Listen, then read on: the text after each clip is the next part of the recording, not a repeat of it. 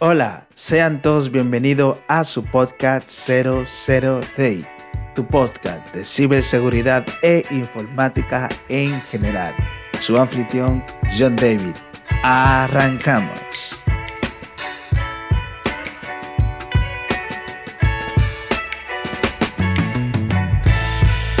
Bienvenidos chicos y chicas a otro episodio de su podcast 00 Day. Hoy vamos a comenzar con una información que es relativa a PayPal. La semana pasada estuvimos dando algunas informaciones eh, sobre el hackeo que se le está haciendo a la herramienta de PayPal, pero en esta ocasión el hackeo es sobre PayPal, pero no a la entidad eh, en sí, sino a los usuarios de, de PayPal. Os comento, miles de usuarios de PayPal están recibiendo notificaciones de que su cuenta ha sido vulnerada y sus datos personales expuestos por un ataque de credential spoofing o de reutilización de credenciales. Os comento eh, en breves minutos de qué se trata el credential spoofing o reutilización de credenciales. Es un tipo de ciberataque en el que las credenciales de cuentas hackeadas o las credenciales procedentes de filtraciones en otros servicios web se utilizan para acceder de forma no autorizada a las cuentas de los usuarios aprovechando la costumbre de los usuarios de reutilizar contraseñas. También seguimos, hay una nueva campaña dirigida hacia la aplicación de WhatsApp denominada El Timo del Hijo. Es la nueva estafa en WhatsApp. El timo del hijo es algo simple. Los ciberatacantes están utilizando números aleatorios para encontrar eh, un perfil asociado a dicho número.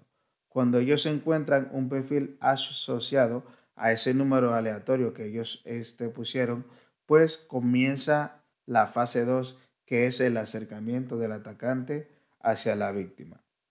El método que están utilizando eh, de acercamiento es haciéndose pasar por un familiar. Específicamente eh, se hacen pasar como un hijo de, la posible víctima. El sexo que se ve como el target de los um, ciberatacantes en, esta nueva estafa es hacia las mujeres. Ellos, eh, como familiar, supuesto familiar, ellos hacen el acercamiento eh, comentando que tienen alguna situación económica que necesitan que por favor le hagan un ingreso o una transferencia que luego se lo van a devolver. Aunque usted no lo crea o les parezca un poco irónico, muchas personas ya han caído en esa estafa eh, eh, que se está generando en WhatsApp e incluso la Policía Nacional de España ha hecho un comunicado a que tengamos cuidado una de las víctimas de, ese, de esa estafa, pues perdió aproximadamente 3 mil euros. Así que, chicos y chicas, familias, cuando ustedes reciban un correo o un mensaje de alguien que usted no tiene agendado como un contacto, antes de hacer cualquier acción, comuníquese con esa persona en cuestión, ¿vale? Para que no pueda caer en estas estafas que realmente es muy penoso que uno pues pierda unos ingresos pensando que está ayudando a un familiar y lo que hace es que estás alimentando a un hijo del diablo. Vale, disculpe la presión, es que molesta. Eh, cambiando de orden, se ha encontrado nueva vulnerabilidad en ASW Cloud, AWS de Amazon. Los, investigadores Orca Security Research Team publicaron una vulnerabilidad de AWS Glow que permitía a un atacante crear recursos y acceder a la información de los otros usuarios del servicio. AWS Glow se trata de un servicio servers utilizado para integrar datos, de manera que sea más sencillo descubrir, preparar y combinar la información para procesos de análisis, machine learning y desarrollo de aplicaciones. También Microsoft ha lanzado su primer super, super paquete de parches de seguridad, específicamente 98 vulnerabilidades han sido parcheados con esta nueva actualización que Microsoft ha lanzado. Es el primer gran paquete del año 2023 que Microsoft acaba de lanzar. De esos 98 parches de seguridad que lanzó Microsoft, existían 11 críticas. Esas 11 vulnerabilidades críticas permitían a que un atacante pudiera tener acceso remoto a los dispositivos. Cambiando un poco de orden, vamos hacia la aplicación más famosa. Y si no lo es, pues ya esta próxima célula llamada TikTok. Pues nuestro amigo TikTok ha sido multado por Francia por su política de aceptación de cookies. La Autoridad de Control en Material de Protección de Datos en Francia ha sancionado a la red social TikTok por un importe de 5 millones de euros, por dos motivos.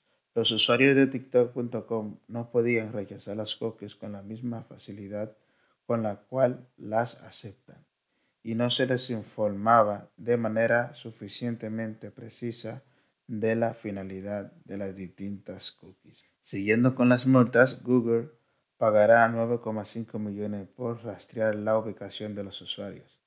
A principios de este año, Google recibió una demanda por el fiscal general de Washington, D.C. La compañía fue acusada de engañar a los usuarios e invadir su privacidad no solo ahora, sino desde hace años. De hecho, se le acusó de que entre 2014 y 2009 los datos de seguimiento tanto de webs como de aplicaciones de los usuarios se almacenaban en una base de datos. Ahora esta demanda ha progresado hasta el punto en que Google tendrá que pagar 9,5 millones de dólares por rastreo de ubicación de usuarios. Yo les diré una cosa. Si yo fuera Google, si fuera TikTok o si fuera cualquier, cualquiera de esas herramientas, yo pagaría los 9 millones, los 5 millones eh, con gusto. Porque si al final eh, anual, por poner una cifra, ganas 100 millones, ganas 50 millones, ganas 200 millones utilizando los datos de las personas, pues si solo tienes que pagar 9 millones de multa, pues es un negocio redondo. Yo creo que las administraciones y los gobiernos deben o deberían buscar herramientas más eficaces a la hora de proteger nuestros datos eh, frente a esas grandes empresas, porque las multas al final no van a resolver nada. Y recuerden familia, si alguien te pregunta cómo y dónde te enteraste de esta información, diles que te los contó John David en su podcast 00 Day. Hasta la próxima familia.